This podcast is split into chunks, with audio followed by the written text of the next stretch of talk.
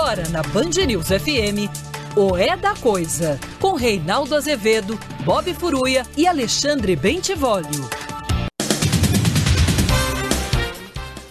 Boa noite, são 18 horas no horário de Brasília. Começa agora para todo o Brasil mais uma edição de É da Coisa. Se a coisa parece confusa, meu filho, vem para cá que a gente se confunde. Milhões de pessoas acompanhando o programa pelo Dial, mas você pode fazê-lo pelas redes sociais. Sempre Rádio Band News FM ou no aplicativo Band Rádios. Perdeu? Vai à minha página na internet, etc e tal. E você também pode acompanhar pelo Band Play. Como é que é? Isso. Isso, Isso Band Play. É, aplicativo e tudo mais. Ó, não tem como você ficar sem o é da coisa, até porque algumas coisas são ditas aqui antes, e às vezes exclusivamente aqui. Né? Eu não vi lugar nenhum corrigindo o troço de que o, o Renan não foi indiciado. Não sei. Alguém leu em algum outro lugar? Não. não. É, não foi indiciado. Tá? É. Aí também fica informação pro senador, né? Fica bom. Pode ver lá que não tá.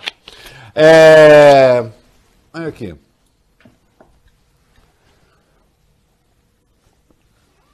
Tem alguns bobões e algumas bobonas e alguns bobeques que não sabem como a política funciona. Não conhecem, por exemplo, a lógica do agente infiltrado, que é uma coisa antiquíssima. Né?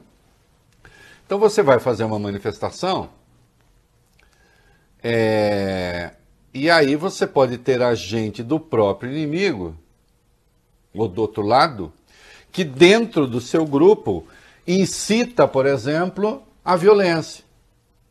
E ao fazê-lo, faz com que as coisas né, é, fujam no controle, e aí então é, um radicalizado, outro bobalhão, acaba caindo na conversa. Né? E parte para a violência. Partindo para a violência, caracteriza a ação como violenta. Há indícios de que tem agentes infiltrados, que tinha agentes infiltrados, e, e, os organizadores das manifestações de protesto precisam tomar um cuidado extremo com isso. Agentes infiltrados na manifestação para provocar confusão. Isso não quer dizer que não haja cretino que acabe fazendo na prática a apologia da violência. Sempre tem. Sempre tem o idiota. Aliás, o Voglio Bene, neste programa hum. se diz que a convicção burra ainda é a melhor arma do inimigo. Uhum. Né? O cara é um imbecil, é um trouxa, é um cretino, é um demente, e ele ajuda o adversário com isso. À medida que faz apologia da violência. Então vamos ver. Nós tivemos um sujeito aí que é do PCO, um tal de Antônio Carlos, dirigente nacional do PCO, Partido da Causa Operária, que nunca elegeu um vereador, nenhum vereador sequer. É um partido que só existe porque existe o fundo partidário. É curioso que contra isso eles não lutam. Oh, o partido da classe operária, tal. Primeiro que se a classe operária dependesse deles, coitada, a classe operária já estaria no inferno pior do que muito tempo. Né? É um partido da causa operária ignorado pelos operários, desconhecido pelos operários, pelos trabalhadores. Mas, de qualquer modo, existe ali um grupelho que só existe por causa do fundo partidário, senão não existiria. Eu quero ver, abram mão do fundo partidário, vivam só da militância, é um desafio. Não vão fazer, né? Claro que não. Aí essa gente partiu para cima dos tucanos que participaram da manifestação. Um, é um grupelho deles, partiu para cima de um grupo de tucanos. E aí o tal do Antônio Carlos, ouvido, e eles pertencem a um comando nacional das, da, da, mobilização com outros partidos. Ele não garantiu, não, que eles vão parar com isso, ele está achando que ele fez certo. E aí, consta que ele é professor de matemática, ele diz que quando você soma um número positivo com um número negativo, né, você obtém um número inferior ao positivo inicial. Ah, não me diga! E você extrai daí que lição, hein, ô patriota? Hein, ô revolucionário de, de, de gabinete? Que lição você extrai daí? Então você está querendo dizer que a medida À medida que os tucanos entram numa manifestação em favor do impeachment, a manifestação se torna menor? Porque você não gosta da pauta dos tucanos? Quem é você? Com quantos votos? Com que representatividade? Falando em nome de quem? Com essa sua matemática troncha. Não há dúvida nenhuma que a sua conta está certa, mas quando ela se aplica à política, ela significa o quê? Além de nada. Além da defesa pura e simples do ato violento. E não, você não representa as pessoas que estão na rua, é mentira. Você não representa a esmagadora maioria, as milhares de pessoas milhares de pessoas pacíficas que foram às ruas. Você não representa nada. Você está tentando pegar uma causa agora que é enorme, que é gigantesca, para ver se aparece um pouco. E abrindo flanco para agentes infiltrados levarem a violência para as ruas. Sabe a quem você serve? Você serve a causa do governo, cara. Não há diferença entre você e qualquer outro que estivesse na rua provocando conflito no interesse do governo. Aliás, há um monte de gente torcendo para que aconteça algum evento excepcional, para que as eleições não se realizem com calma e tranquilidade. Nós só estamos vivendo isso que estamos vivendo porque a eleição de 2018 foi alvo de vários vetores externos, inicialmente à vontade da população. Em primeiro lugar, houve um fator judicial. O candidato que liderava foi condenado sem prova por um juiz suspeito e incompetente.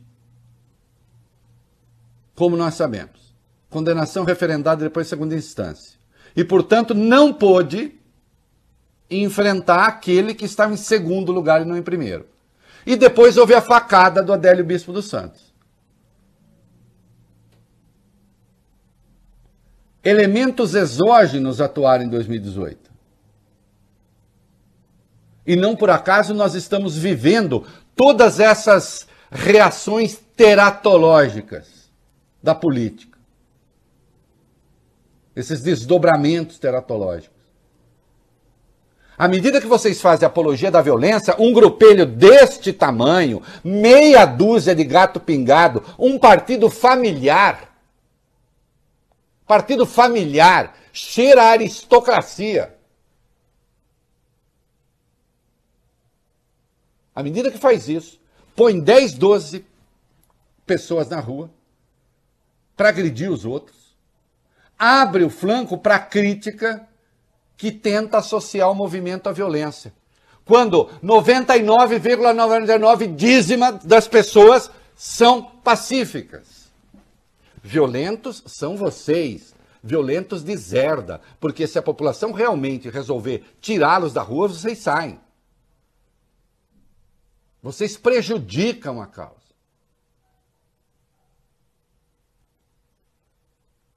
Hã? Aliás, vocês são bolsonaristas de esquerda. De esquerda, não sei. Que tem a mesma linguagem do bolsonarismo, tem. Vocês são armamentistas, como o Bolsonaro.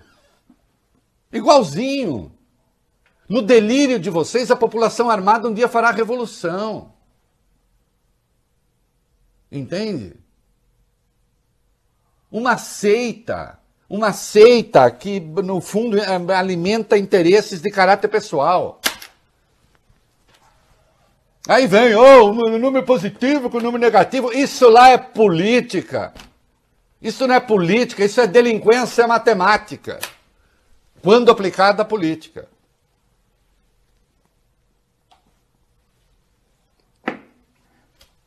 Por que é que a adesão de pessoas ou de grupos que não estavam a favor do impeachment agora estão? Por que é que diminui a causa?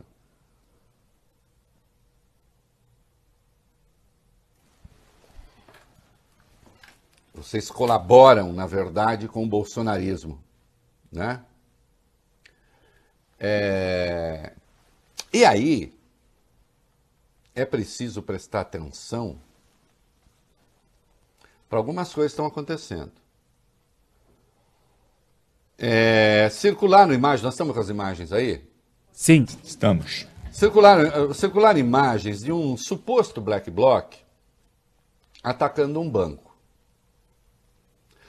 Tá aí a imagem que está acompanhando, está acompanhando na tela. Esse suposto black bloc, claro, está com aquele uniforme característico, vestido de preto, cara coberta por um capuz. Ele está com uma câmera na mão. E uma câmera que a gente vê daqui é uma câmera boa, né?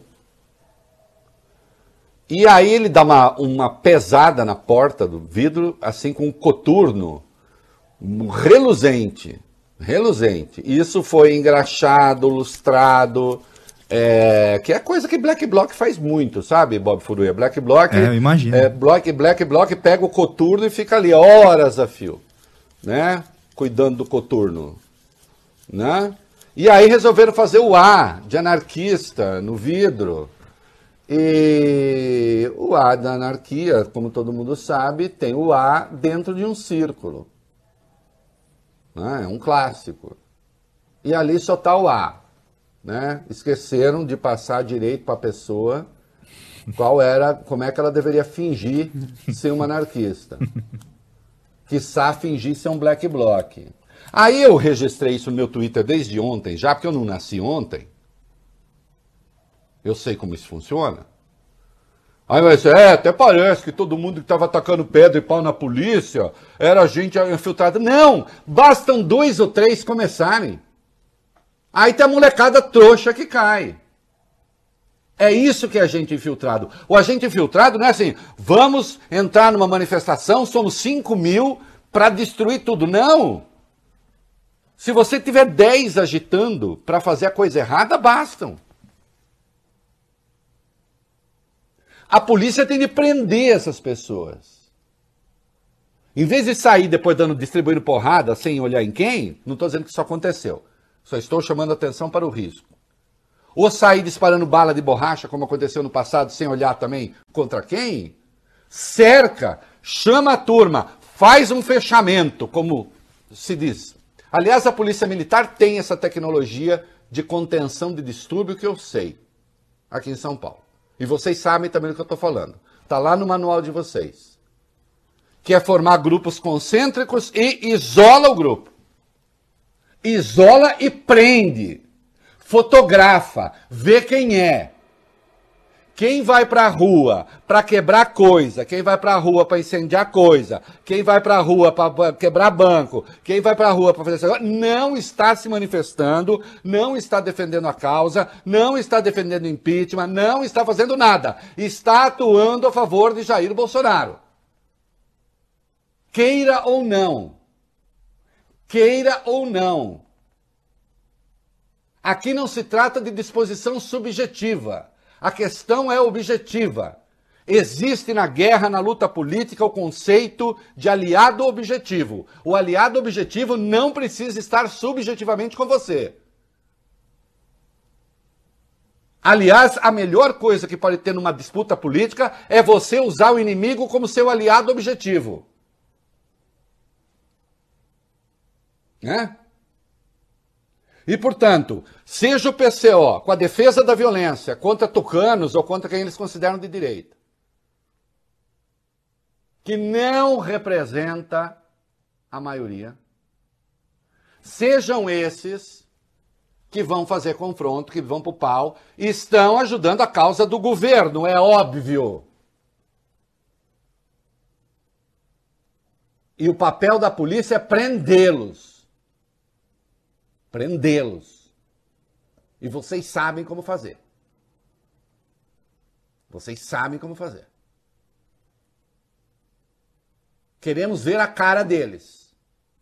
Saber de onde vieram, quem são. Porque isso aí, Black Block, Black Block não vai para a rua com, com câmera fotográfica, com câmera de filmagem. Não mesmo. Até porque, né, havendo o risco do confronto, pode quebrar equipamento, enfim. Definitivamente não. Né? E definitivamente não é gente que cuida tão bem do coturno assim.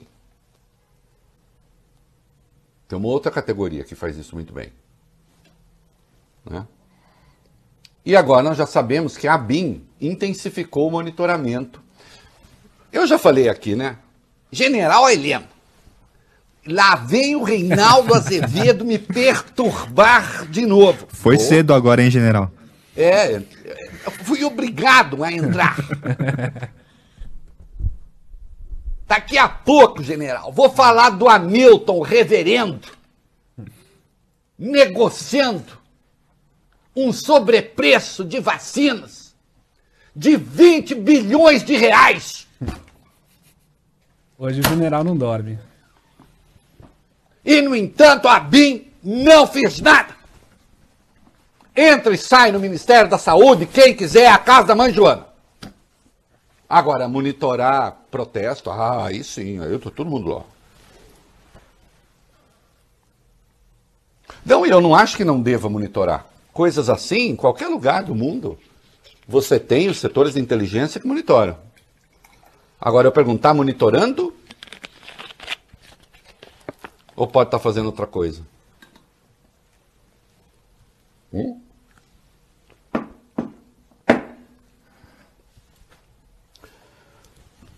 Consta que o PDT quer o PCO fora do grupo que organiza ali a, as manifestações. Aí é com vocês. Agora, que delinquentes políticos, porque quem parte do princípio de que vai decidir quem pode estar na rua e quem não pode, quem pode participar e quem não pode, isso é delinquente político. Hã? Quando menos tem de ser contidos. Ou tem de ser expulsos. Hã? E assim como eu defendo que bolsonaristas que fazem apologia da violência sejam investigados, eu defendo que qualquer um que faça apologia da violência seja investigado. Ou é democracia ou não é. Ah, não é democracia que vocês querem? Então arquem com as consequências de não querer democracia. Hum?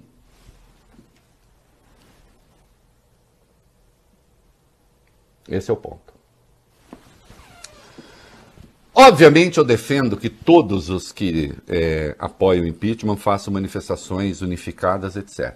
Agora, eu escrevi também o seguinte: já escrevi, acho que escrevi na madrugada de domingo para segunda.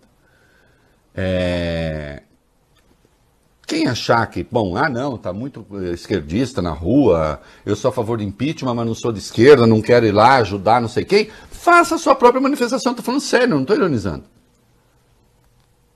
Leve o seu povo para a rua. E segundo sei, o deputado Kim Kataguiri deu uma entrevista para o UOL, eu não vi, me falaram, é, dizendo que na quinta-feira o MBL anuncia uma data para manifestação. Ok, que se faça. Que se faça.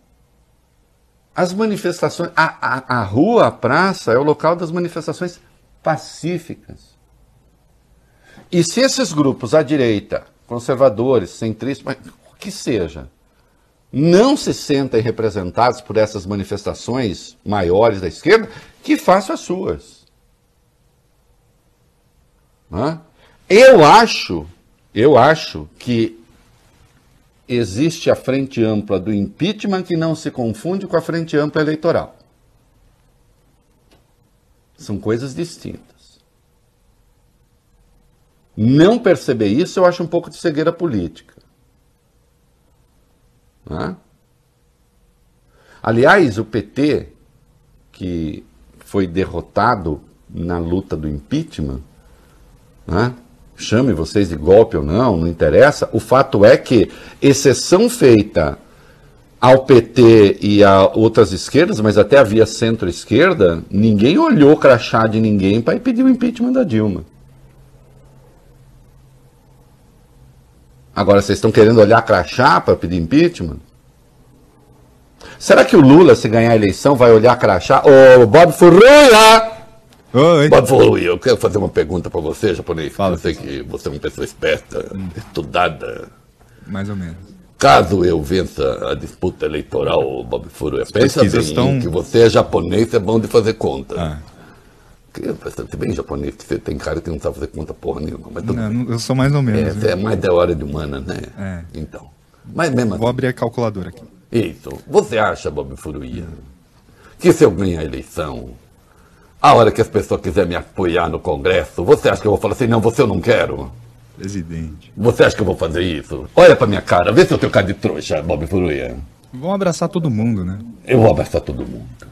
E ainda vou falar assim: eu sei que você errou, companheiro. Mas agora você está disposto a fazer a coisa certa. Oh, voz, Benes. Você vai Benes é o nome, né? Nome esquisito, né? É, você acha que eu estou certo fazer isso para governar? Ah, precisa, né, presidente? Precisa, né? Em vez de ficar discriminando as pessoas. Porque eu já disse em uma entrevista pro Reinaldo Azevedo que o mesmo Centrão foi eleito pelo povo, pô.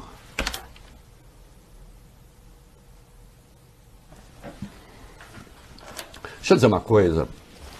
E agora para alguns setores do PT também. O Lula entende de poder e sabe como chegar ao poder. Vocês não entendem nada. Vocês não entendem nada. A hora que não tiver mais Lula, porque um dia, você sabe, né? Eu vou, o Reinaldo Azevedo vai. Eu só não sou como o Bolsonaro que acha que isso é bom, né? Para os outros, né? Aí vai ser. A hora agora é de frente ampla para o impeachment, não para a eleição. Para a eleição você se junte aí. E se depender de mim, é para eleição também. Porque eu já estou procurando o centro, porra. Vocês não estão vendo as pesquisas? Cadê o centro que está esmagado? É inacreditável. É inacreditável. Olha, às vezes a burrice é quase encantadora. Porque é, você olha a burrice estado puro, você fala assim, a obra de arte da burrice. Hã? Pensem bem. Tem gente querendo algum fator exógeno também em 2022. Entendem? Que mude o que está mais ou menos estabelecido. Amanhã sai uma nova pesquisa. Vamos ver o que resultado traz.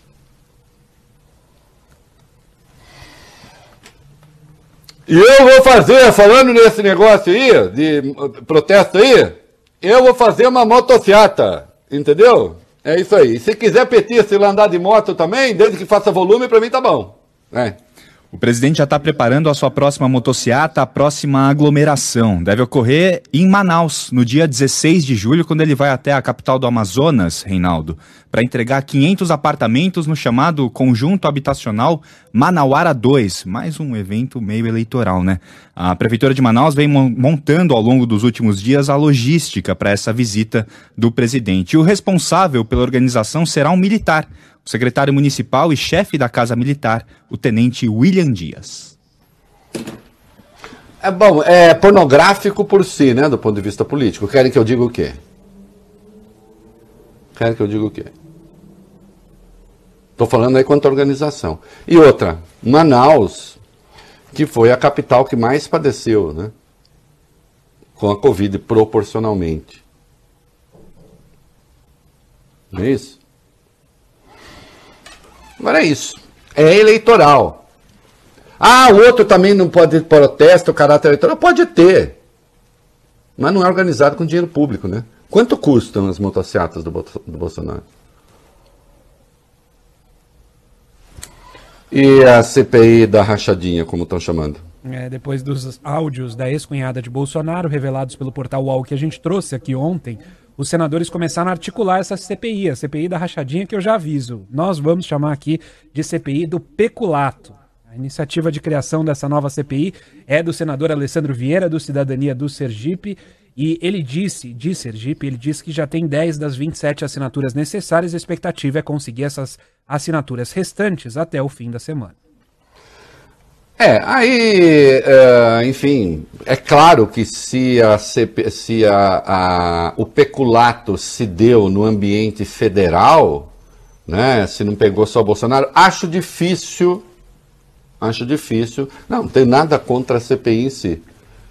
Eu só acho difícil que ela prospere, e eu não sei se é o caso de juntar as duas CPIs quando a CPI do, do, do, do da Covid ela ainda está em fase de maturação. É bom pensar bem. Né?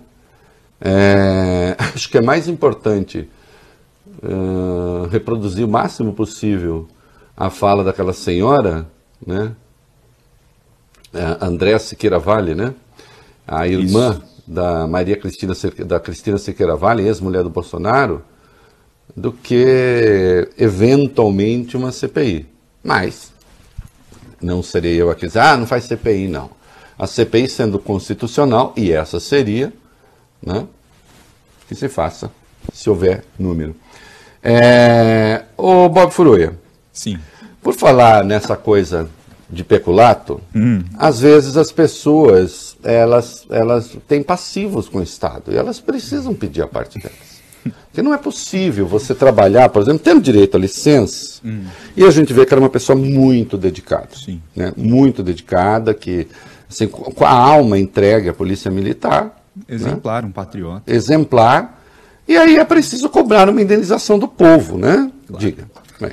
Fabrício Queiroz, Reinaldo, aquele. Ele entrou aquele. com uma. Ah, Fabrício, é, Fabrício sei, sei, sei. Lembro, lembro, lembro, lembro, lembro. Ele entrou com uma ação contra o Estado do Rio de Janeiro. Quem informa é o colunista Anselmo Góes, do jornal o Globo.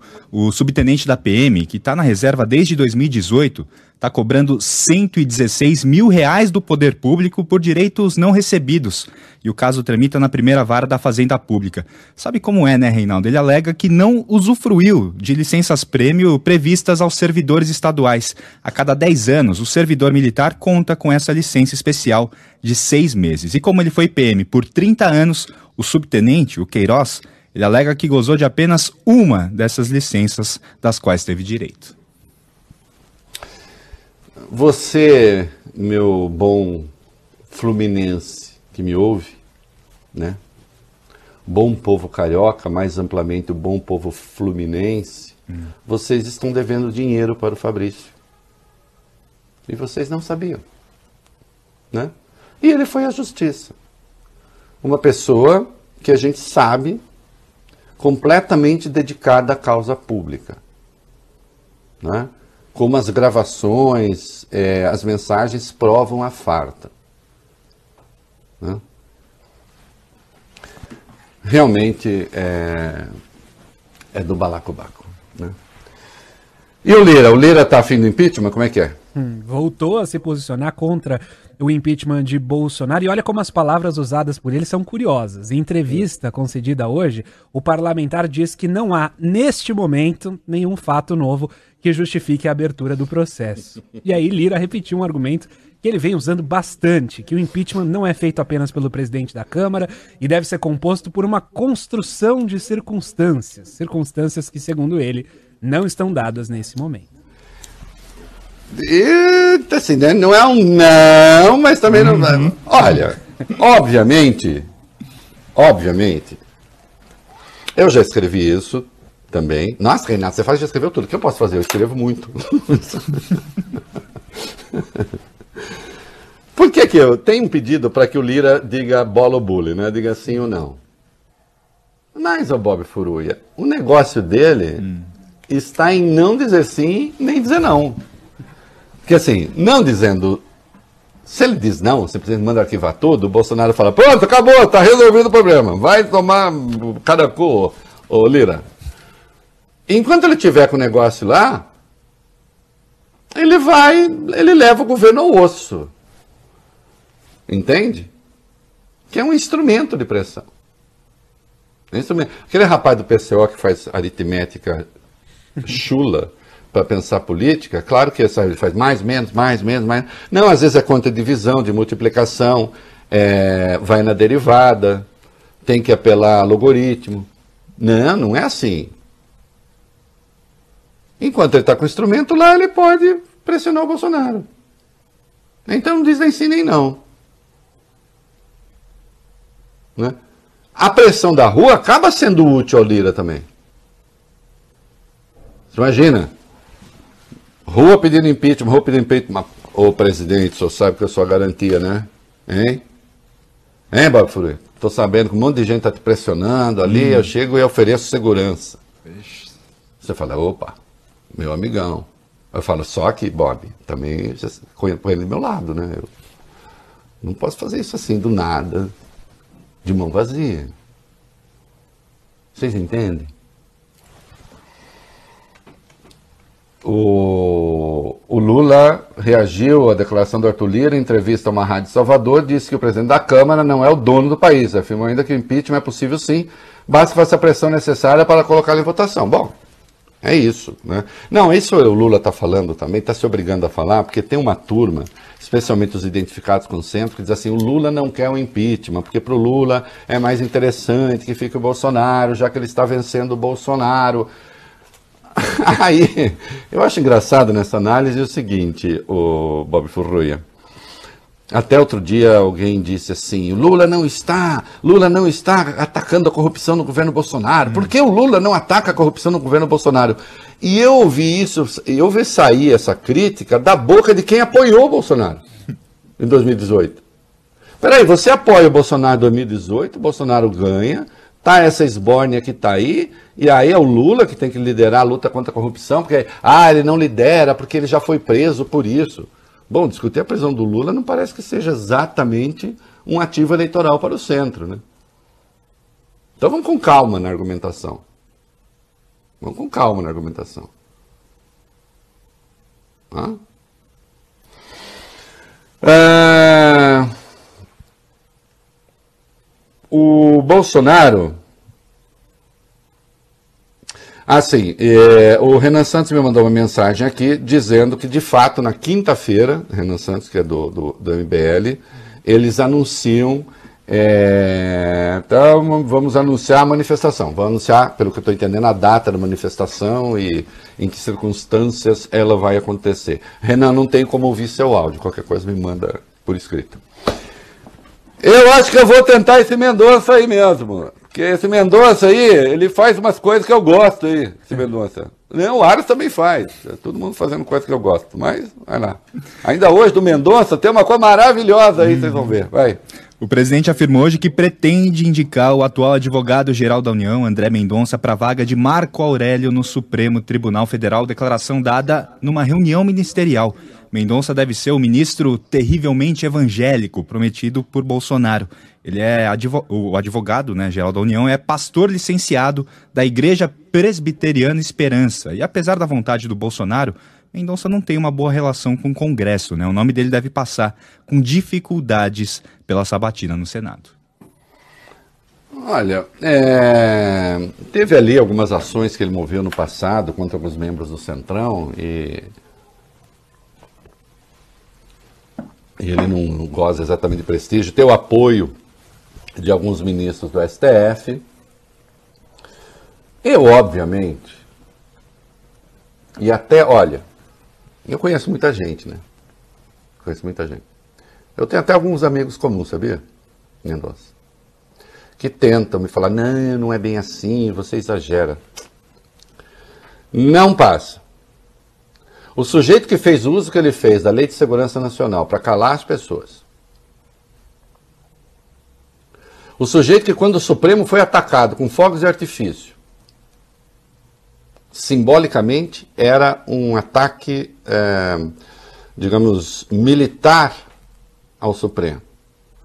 Solta uma nota em que não só não repudia a ação, como ainda diz que as autoridades devem pensar muito bem no que fazem quase dizendo o Supremo mereceu, casa para qual ele quer ir agora,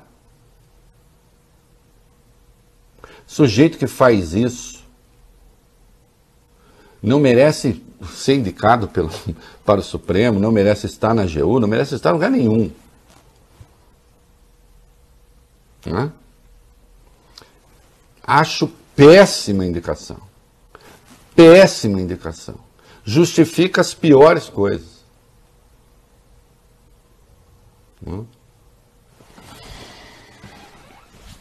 E às vezes não é que ele justifique só porque a sua função obriga. Ele faz por gosto também. Ele faz porque ele acha bom. Então acho péssima essa indicação se for feita. Espero que seja derrotada. Mas eu sei que é difícil. Eu sei que é difícil. Mas espero que seja derrotada. Você tem mania, né, Reinaldo, de ser contra um monte de indicação para o Supremo. Ixi, desde o governo do PT. E olha, se o PT tivesse me ouvido, a história do Brasil seria outra. Oh. Por falar, olha só que coincidência para a gente encerrar o bloco, vai. Coincidência porque a gente segue falando do advogado-geral da União. O governo Jair Bolsonaro entrou com uma ação no STF para suspender uma lei que prevê a garantia de conexão à internet a alunos e professores de escolas públicas. Essa ah, lei. Para um pouco, Vale Bem. Agora sim, eu estou é. reconhecendo o governo. Se é um governo que atua para impedir internet para pobre, para as crianças, aí sim, Vale Bem. Esse governo é um governo coerente. Esse governo é um governo que faz sentido. Mas avance na notícia. Vai. Essa lei havia sido vetada pelo presidente, mas o Congresso derrubou o veto. A previsão de aplicação de 3 bilhões e meio de reais de recursos federais para ações de conectividade. Essa nova lei foi uma resposta do Congresso à ausência da gestão Bolsonaro no enfrentamento dos reflexos da pandemia na educação básica. Afinal, o orçamento do MEC ainda passa por reduções. Depois da derrubada do ato de Bolsonaro, no dia 1 de junho, a lei número 14.172 foi promulgada no dia 10 do mês passado pelo governo federal.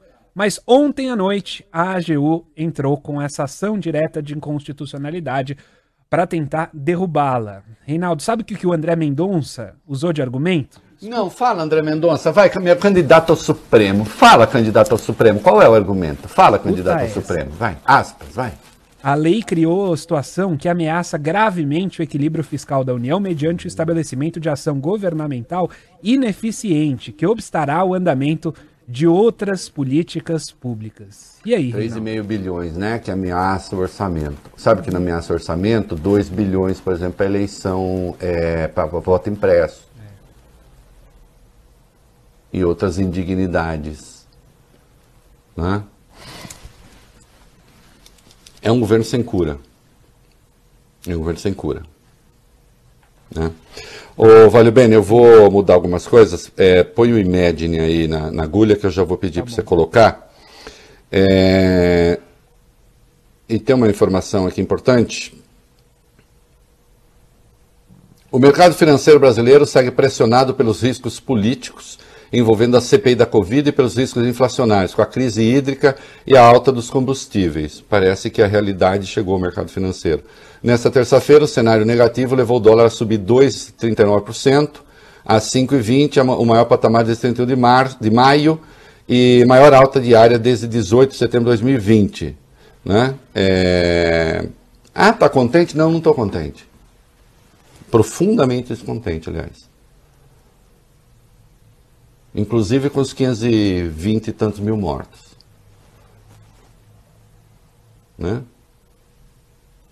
Que já deveria ter estado no preço há muito tempo. Eu ontem falei aqui de 1971, o ano em que a música mudou o mundo, o documentário do Asif Kapadia, é, como eles falam lá na Inglaterra.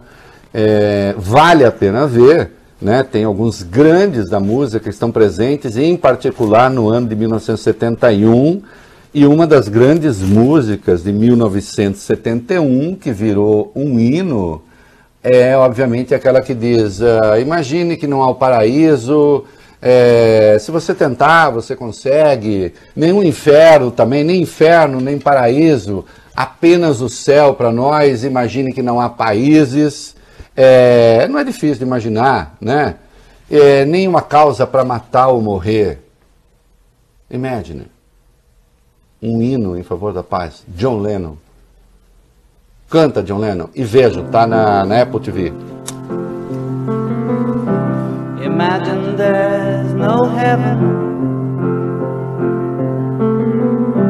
It's easy if you try. No hell below us. Above us, only sky. Peace, ô Vale. Living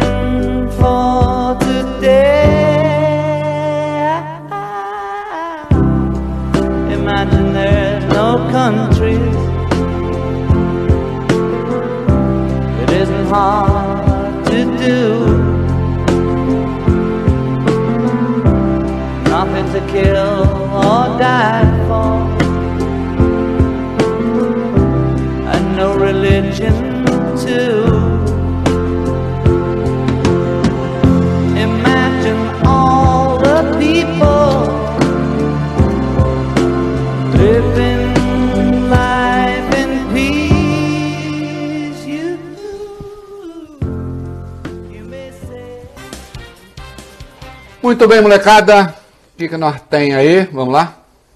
Um relatório do Ministério Público de Contas de São Paulo aponta que a verba destinada ao Ministério da Saúde para cobrir gastos extraordinários com a Covid custeou, Reinaldo, uma série de despesas não relacionadas à pandemia. Esse texto da procuradora Elita, Elida Graziani Pinto foi encaminhado à CPI e ela afirma que foram reservados 72 bilhões de reais para o SUS. Porém, desse total, 140 milhões foram gastos pelo Ministério da Defesa em custos não relacionados à saúde. A Defesa foi a pasta que mais recebeu recursos do SUS, seguida pela Secretaria de Aviação Civil, que incorporou 80 milhões de reais ao orçamento. Olha aqui, é, quando, para usar a matemática lá do rapaz do PCO, né? É, quando a gente pega o percentual gasto sobre o total, aí você pode falar assim, não, mas é um dinheiro irrisório. Bom, seria absolutamente irrisório se você tivesse com grana sobrando. E se nós não vivêssemos as circunstâncias que vivemos.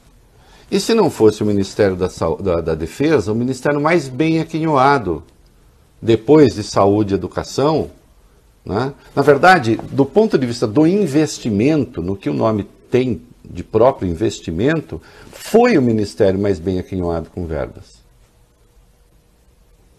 Então, nesse caso, qualquer dinheiro que você tire da saúde, eu diria que é uma indecência por si.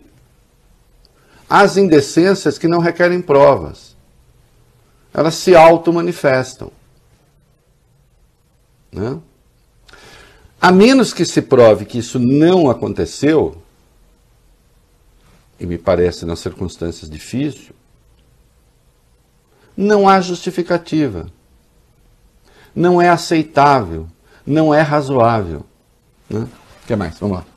Tribunal de Contas da União determinou que as Forças Armadas devem ceder leitos de enfermaria de UTI vagos em hospitais militares a civis atendidos pelo SUS em caso de colapso do sistema. Isso porque, segundo a Corte, essas unidades fazem parte da administração pública, recebem recursos federais e utilizam instalações da própria União. A gente já tinha falado aqui desse assunto. Mas naquela ocasião era apenas uma recomendação dos técnicos do tribunal. Agora a decisão é do próprio TCU. Não, é um absurdo. É um absurdo. Ah, não, eles têm um sistema próprio de previdência. Não, eu sei, aliás, custa caro. Custa caro, é um rombo gigantesco. Mas é público o sistema. Está integrado. A Constituição, aliás, garante que se a União precisar, ela requisita, inclusive, hospitais privados. É que os hospitais privados colapsaram primeiro. Por falar em pensões militares, um, aí. Pela primeira vez, a Controladoria Geral da União divulgou dados sobre as pensões dos militares. Foram colocados no portal da Transparência, atendendo exatamente a uma determinação do TCU. E os números são bem elevados, Reinaldo. Em 2020, a União gastou 19 bilhões e 300 milhões de reais com pensões de dependentes de militares. A maior parte do dinheiro foi para as filhas solteiras. Elas respondem por 60% dos beneficiados. Na média, o valor das pensões ficou em 5.900 reais. mas tem casos realmente absurdos, Reinaldo. Em fevereiro deste ano, por exemplo, 14 pensionistas ganharam mais de 100 mil reais líquidos, isso já depois dos descontos. E alguns dos benefícios são quase centenários. A pensão militar mais antiga começou a ser paga pelo contribuinte em setembro de 1930. Eu já tratei desse assunto aqui, uma hora eu vou voltar. Isso é uma indecência em si. É inacreditável. É inacreditável. É espantoso. É estupefaciente. Ah, só para deixar o registro, o Josué Gomes da Silva, da Cota Minas, vai assumir em 2022 a presidência da Fiesp, a Federação do Estado de São Paulo. É, Ele é filho do ex-presidente da República, José Alencar, e recebeu 104 votos de 113 possíveis, se elegeu com apoio do Paulo Scaff, o atual presidente. É isso aí. E vamos falar do surrealismo nosso de cada dia. Olha, meu Deus do céu, o que era aquele Ministério da Saúde? O que era aquilo? Vai. Novas trocas de mensagens apontam uma negociação informal e paralela entre integrantes do Ministério da Saúde e a Davat Medical Supply antes mesmo Surpresa. É, antes mesmo da empresa enviar aquela proposta oficial para venda de vacinas ao governo. Segundo o jornal Folha de São Paulo, as conversas envolvem o ex-diretor de logística da pasta Roberto Dias, exonerado do cargo no último dia 29, e o representante da companhia americana no Brasil, o Cristiano Carvalho. O primeiro contato teria sido feito no dia 3 de fevereiro. Depois disso, os dois trocaram mensagens e fizeram ligações por meio do WhatsApp. A proposta oficial ao Ministério da Saúde só foi feita no dia 26 de fevereiro, um dia depois do encontro em que, segundo o policial militar Luiz Paulo Dominguete, o ex-diretor de logística teria pedido um dólar de propina por dose na negociação de 400 milhões de doses da vacina da AstraZeneca. Essa é apenas uma frente, mas vai vendo. Pera, que vai ficar bem pior. Vai, vai lá. Amanhã o quê? CPI da Covid houve amanhã o ex-diretor de logística do Ministério, exatamente o Roberto Ferreira Dias, e ele só confirmou a presença hoje de manhã. Também deve ser votado amanhã, Reinaldo, o requerimento para convocação do reverendo Hamilton Gomes de Paula, que, Esse sim. é, Hum, que teria sido autorizado pelo Ministério da Saúde Foi? a negociar a compra de vacinas. E ele é líder da tal Secretaria Nacional de Assuntos Humanitários, uma organização evangélica que chegou ao governo federal exatamente com a ajuda do Dominguete. junto com Dominguete, né? Porque esse reverendo, ele é muito influente. Ele já tem, ele tem foto, por exemplo, com o Flávio Bolsonaro, com a Carla Zambelli, enfim, todos os intelectuais do, do bolsonarismo, né? Ele é amigão. Olha aqui, presta atenção nisso aqui. O sistema do Ministério da Saúde registrou a negociação para a suposta compra de vacinas da AstraZeneca por intermédio da Davat. Tá? Este reverendo Hamilton, que é dessa Secretaria Nacional de Assuntos Humanitários, né, ele foi recomendado, tem uma recomendação dele, feita pelo Laurício Cruz, que é o, o diretor de imunização do Ministério, para a dizendo que ele negocia sim em nome do governo. Está lá. E tem uma comunicação do reverendo com a Davat. Presta atenção nisso aqui. Falando que o governo está disposto a pagar, em última instância, isso, 17 dólares e 50 centavos por dose. Por dose da AstraZeneca. Caso a Davat tivesse. Mas agora a gente sabe que a Davat não tinha. De qualquer modo, o reverendo está dizendo, em nome do governo, que eles têm autorização para pagar 17 dólares e 50 centavos por dose da vacina. Sabe quanto o governo pagou das vacinas efetivamente compradas da AstraZeneca? 5 dólares e 25 centavos.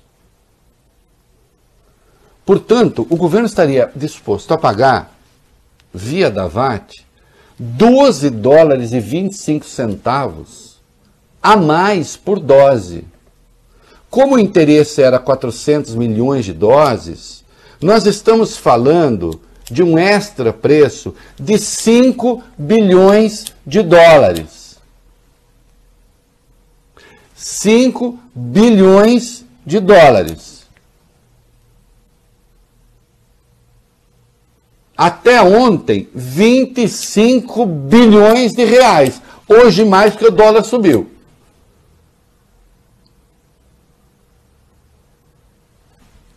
E na negociação aparece a empresa que receberia comissão por essa compra. Adivinha quem aparece como representante legal dessa empresa? O reverendo Hamilton. Uma empresa sediada no exterior.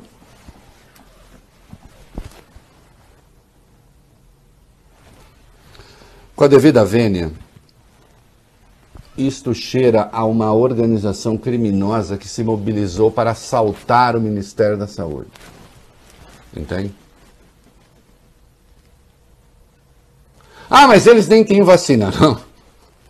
É, eu sei lá o que fariam. Essa gente toda transitando na cúpula do Ministério da Saúde com carta de recomendação e a Pfizer sem conseguir falar com o Ministério da Saúde para vender vacinas de verdade, sem sobrepreço.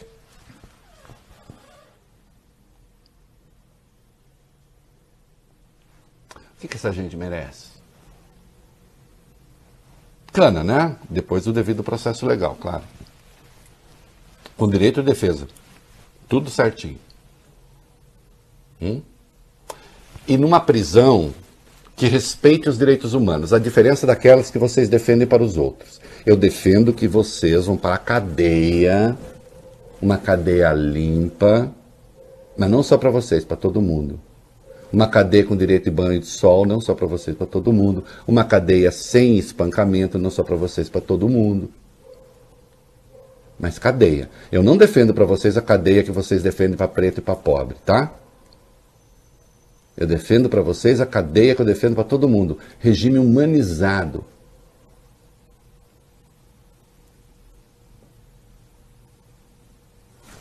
Entendeu? O Bolsonaro, por exemplo, não jamais diria, tá vendo? O Renato Azevedo defende direitos humanos para preso. Vou defender sim, presidente, pode ficar tranquilo. E toda essa cúpula que tem. Depois do devido processo legal.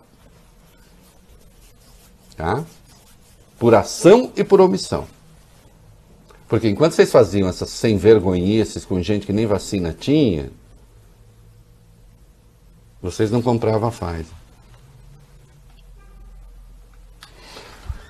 Rapidinho, é, o que aconteceu hoje? Aliás, eu vi um trecho lá irritante. Nossa, vamos lá, vai.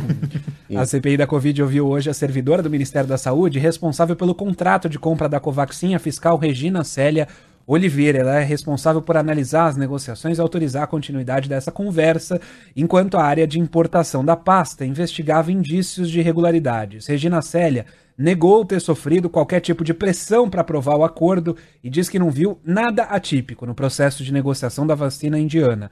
Revelou ainda que a nomeação dela para o cargo saiu apenas no dia 22 de março desse ano, ou seja, o contrato ficou sem fiscal por quase um mês, já que ele foi assinado em 25 de fevereiro. A nomeação ocorreu também dois dias depois da conversa e do alerta pelos irmãos Miranda ao presidente Bolsonaro. É, vamos seguir porque eu tenho uma pergunta para fazer, vai. A Regina Célia, Reinaldo, disse também que aceitou o embarque de 3 milhões de doses da Covaxin, um quantitativo menor do que o acordado, após a, pro- a promessa da Precisa Medicamentos de enviar em outro momento o restante do lote. Ela disse ainda que a função que tinha era de emitir notificações a respeito da execução do contrato apenas, sem competências para impor vetos ou restrições. Eu não entendi o que faz um fiscal de contrato. Vocês conseguiram entender? Não, absolutamente. Eu não entendi. Senhora, é, com a devida vênia, para entender qual era a sua função no ministério, eu quebraria o seu sigilo amanhã. Eu quero saber o que a senhora faz. O que é um fiscal de contrato? Teve uma hora surrealista que ela disse, o, o, o Aziz perguntou, mas senhora, aliás, ele fez essa pergunta, o que, que a senhora faz? O que, que é um fiscal de contrato? Ah, acompanha a execução e tal. Mas aí, mas não, aconte- não chegava, estava essa coisa, não fazia nada. Ela falou, não, que eu estava de férias. Eu estava aguardando voltar de férias para assinar o relatório. Quer dizer, se ela ficasse de férias, se ela tivesse uma licença, porque eles têm aquelas licenças, não, não acontecia nada. Eu não entendi o que a senhora faz. Né? E vi uma certa coisa assim, meio, meio rolando lero ali, às vezes com a devida vênia. Eu vou ouvir de novo, atentamente, as suas explicações. Não entendi nada. Mas ninguém entendeu. Hã? E a Simone Tebet parece que pegou uma coisa ali muito estranha. Olha lá. é, durante essa sessão, ela afirmou que os documentos apresentados pelo governo para rebater as acusações de irregularidades nas negociações da Covaxin foram manipulados. Isso mesmo, segundo Tebet, a nota fiscal apresentada pelo ministro da Secretaria-Geral da Presidência, Onix Lorenzoni, pelo ex-secretário executivo do Ministério da Saúde, Elcio Franco, apresenta uma série de indícios de fraude. Ela mostra quais indícios são esses. A gente tem um vídeo. Ele tem a marca e o logotipo desenquadrado, não está alinhado em alguns pontos, como se fosse uma montagem. Eu tenho inúmeros erros de inglês, né? Talvez o mais desmoralizante dele seja o 17. No lugar de preço, price está prince, né? O preço do príncipe é de 15 dólares, não o preço, não é preço, né? O príncipe aqui está tá com um valor fixo de 15 dólares e uma série de irregularidades. CEO, que está companhia em português. Então aqui está uma mistura, eu acho que é um dialeto que só eles conhecem, né? Tá um porte inglês aqui que não dá para entender, seu, seu relator. É, precisa ser verificado. Precisa ser verificado. Que tá estranho, tá bastante estranho. Né? É, quem redige isso costuma conhecer o idioma. Não é isso? Eu nem sabia que o Prince tinha entrado também no. no- Não, não, também. Tava aparecendo- a bomba da CPI. Tava parecendo aquele técnico de futebol. Yes, the time you don't, don't have goal, you make o Brasimum, ou maybe Bachego, ou, ou é, Parece Aliás, precisa chamar, precisa chamar o. Como é Joel? Santana. O, é, o Joel Santana para traduzir esse negócio. Né? Precisa chamar o Joel Santana para traduzir. E o Dani Bananinha para ler. Não é isso? Aliás, por falar no Eduardo Bolsonaro, no, assim, tem certas coisas que você precisa tomar cuidado quando você coloca na internet, porque depois acaba virando meme, né? Vocês estão com o vídeo aí? Sim. É, porque depois que saiu a história do da, da- do peculato, né, da cunhada, da ex-cunhada do Bolsonaro, falando que ele participava daquele esquema de peculato, aí o povo lembrou um vídeo da internet em que aparece o presidente Jair Bolsonaro e o Eduardo Bolsonaro. E eles estão falando isso aí, ó, pra gente encerrar o bloco. Ó só. Me chama de corrupto, porra! Vamos lá, revista! Me chama de corrupto, porra!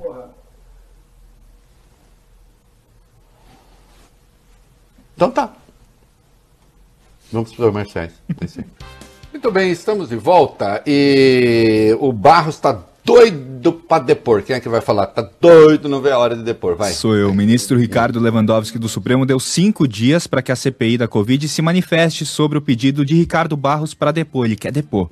Depoimento do líder do governo, Bolsonaro, na Câmara estava marcada para o dia 8, próxima quinta-feira, mas foi adiado pela comissão. Ontem à noite, senadores se reuniram e decidiram ouvir o deputado ainda nessa semana, provavelmente na sexta-feira. Ah, deixa eu dizer uma coisa, ainda que pareça um ato de coragem de destemor, é muito apressível demais, é, não é o depoente que decide a hora de depor, tá? É a comissão. Porque muitas vezes você precisa de informações que você ainda não tem. Que história é essa? Não, eu quero depor já. Não, e se não for hora ainda? É só para não, não se, é só não confundir um truque político com coragem, tá? Que o tio já é velho, o tio não cai nessas coisas. Quanto tempo me resta que eu, que eu esqueci de contar, vai bem? Resta bastante. Três minutos. Três minutos. Então tá, e o recesso, rapidinho, vai, resumo. Hum, Faltam apenas 12 dias para o início do recesso parlamentar e os senadores da CPI, menos os governistas, defendem que a comissão não deve parar. O presidente da comissão, Amar Aziz, disse hoje que os trabalhos continuam. O presidente do Senado, no entanto, não disse nada nesse sentido. Ô, Pacheco! Pacheco!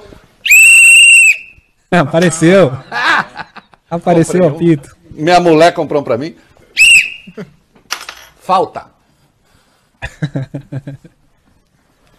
É, O que, que é? Perigo de gol? Ei, Pacheco, perigo de gol? Gosto de Vossa Excelência, acho que é uma pessoa ponderada e tal, e coisa e tal, embora resistisse muito à CPI. Agora, não pode parar a CPI. Por que parar a CPI? Até porque eu vou continuar a trabalhar em julho, não vou tirar férias. Entende? Aliás, eu vou trabalhar na sexta-feira também. Sabe quem não vai? O Bob Furuia. Você já chegou para você a informação? Porque essa empresa é, tem excessos de liberalidades. Você viu? Entendeu? Agora, o Vale Bene não. O Vale Bene é aqui. trabalhador. Vai estar aqui. Né? E o Bruno Capozzi também. Né? Brunão, estraçalha que aí o Bob sabe como é que é.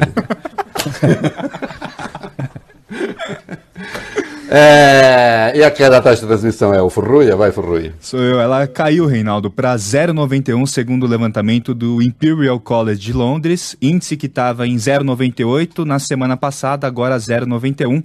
É a taxa mais baixa registrada desde 18 de maio. Graças a Deus, né? É, também tem queda de uh, ocupação de UTIs, vai. Sim, os leitos de UTI Covid em hospitais privados caiu pelo terceiro mês consecutivo essa ocupação, segundo o levantamento da Associação Nacional de Hospitais Privados. Em junho, índice ficou em 76,5%, bem abaixo dos 97% registrados no pico da segunda onda. Em março, segundo a entidade, queda é reflexo, é claro, do avanço da vacinação no Brasil. Quem diria, hein, Reinaldo? A imunização funciona. É o que eu ia falar. É, eu sei, o Bolsonaro deve estar chateadíssimo. Presidente, não é que vacina funciona. Né? Não, ainda é muito alto o índice de ocupação. O número de mortos ainda é altíssimo, o número de contaminados, mas está caindo. Vacinação funciona, presidente. Agora, tem uma notícia preocupante. Vai lá. Apesar dessa melhora dos indicadores, é, o importante é nunca baixar a guarda, né, Reinaldo? A cidade de São Paulo registrou o primeiro caso da variante Delta, a variante indiana do coronavírus, que é considerada a mais transmissível. A Secretaria Municipal de Saúde informou ontem à noite que um homem de 45 anos testou positivo para essa cepa. E segundo o prefeito Ricardo Nunes, esse homem não teria viajado para fora do país. Ele está sendo acompanhado pela UBS, Unidade Básica de Saúde da região onde mora, e o bairro não foi revelado pela prefeitura. A questão grave, quando a pessoa não viajou nem teve contato com quem viajou, é porque indica que o vírus já está circulando, vocês entenderam? Quando você identifica a origem, outro dia morreu, acho no Paraná, uma mulher que tinha vindo do Foi Japão e tal, mas nem foi isso. Na verdade, foi provavelmente contato com uma amiga cujo pai pegou a variante, eh, mas ele tinha viajado para a Índia. Quando a pessoa não viajou, quando a pessoa não entrou em contato, quando não há, não se reconhece o caminho da contaminação, é um índice de que este vírus já está circulando e pode ser o caso, tomara que não seja. É isso aí. E o cineasta americano Spike Lee, que preside o júri do 74 da 74ª edição do Festival de Cannes, de Cannes, chamou o presidente brasileiro de gangster durante a abertura da cerimônia que se deu nesta terça. Disse, aspas, o mundo está sendo comandado por gangsters. Há o agente laranja, ele está se referindo a, a Donald Trump, ex-presidente dos Estados Unidos, o cara do Brasil, ele parece que não decorou o nome, e o Putin, né, que é o presidente da Rússia. São bandidos e vão fazer o que desejarem. Não tem moral ou escrúpulos. Precisamos falar algo sobre gente assim. E aí, enfim, mesmo depois do, do, do, do hiato aí do Festival de Cannes, de volta, e o Spike Lee, enfim, as pessoas fazem escolhas de políticas públicas, falam coisas, e essas coisas repercutem mundo afora, né? É, e Bolsonaro, que não tem dinheiro para fazer é, internet para as crianças, agora ele um- tem um programa que ele adiou, mas parece que ele está decidido a fazer. Vamos lá, vai. É, o governo decidiu adiar o anúncio oficial daquele programa que vai abrir uma linha de crédito imobiliária exclusiva para policiais, será chamado de Habite Seguro. Segundo informa o portal UOL, esse recuo foi determinado pelo Ministério da Economia, que viu alguns pontos falhos. Disse, por exemplo, que a Caixa não pode ser a única operadora do programa. A pasta também pediu alterações e inclusões de caráter fiscal orçamentários. Faltam ainda estudos sobre o impacto financeiro, quem diria, do Habite Seguro nas contas públicas. Nossa, não diga que falta, né? Porque, na verdade, isso nem fez parte de uma pauta de governo. Isso daí é só uma tentativa do Bolsonaro de sequestrar eleitoralmente uma categoria. né? que, claro, merece todas as atenções, mas por que essa em particular e não outras? Que também passam por dificuldades, que também correm riscos. Né? Proposta feita no joelho, sem nenhum estudo, sem nada, que aliás é a característica mais evidente desse governo. As coisas vão saindo da cachola de acordo com o andamento das coisas. É isso aí, Vale Bem. Ô, Vale Bem, hoje não vou errar não, que ontem eu errei, né? É, dois minutos? Isso. É, vamos para 27, meninos, e depois 28 mesmo, vai. O Ministério da Economia, Reinaldo, virou motivo de piada ontem nas redes sociais. Nossa, por quê? É, a pasta Sempre fechou. pronto. A pasta fechou uma parceria com o programa Pátria Voluntária da primeira-dama Michele Bolsonaro para arrecadar doações de agasalhos e cobertores nesse inverno. A equipe de Paulo Guedes então resolveu postar o resultado dessa campanha nas redes sociais. Foram arrecadados 148 itens. O motivo, claro, é nobre, mas a quantidade arrecadada foi pequena, né? Muita gente escreveu que a escola do filho conseguiu juntar muito mais agasalho que isso. E o Jonathan Vicente provocou, escreveu o seguinte no Twitter: com um cheque de 89 mil reais, dava para comprar 890 casacos de 100 reais. Nossa, não entendi do que ele está falando. Seria daquele cheque daquele rapaz que agora está querendo uma indenização do governo do Rio de Janeiro pelas folgas que ele não tirou? Olha, é dizer o quê, né? É, há gente que nasce sem o senso do ridículo. Ah, tá bom, se você não quer dar esses 148, então você pega e não dá, porque você é que é o pobre de vez. É uma gente que vive no mundo da lua. E, claro, violência não é, é, contra a comunidade LGBTQIA, não é privilégio do Brasil, infelizmente, embora aqui aconteça muito mais. Vai lá. Milhares de pessoas foram às ruas na Espanha após um brasileiro homossexual ser espancado e morto na região de La Coruña. Samuel Luiz Muniz, de 24 anos, foi cercado por 10 pessoas no último fim de semana depois de participar de uma festa. Segundo uma amiga que o acompanhava, o jovem foi atacado por um rapaz que estava com uma mulher e deu um soco no brasileiro por pensar que ele estava sendo filmado. Pouco depois, o homem voltou com um grupo de 10 pessoas e o espancaram até a morte. Todos conseguiram fugir até agora apenas três foram presos. Hoje, protestos realizados nas principais cidades do país, como Madrid e Barcelona. Muito bem, pelo menos isso, né? A sociedade reage, a civilização reage. É isso aí, Valibene. Em 1971 foi marcado também um documentário pelas, pela voz feminina na música, aí com uma pegada já feminista, do, do, intimismo claro, mas ao mesmo tempo é, também afirmativo, né? E tem esse clássico que não é do James Taylor, é da Carole King, né? Que vocês conhecem. É isso aí. Até amanhã. Beijo.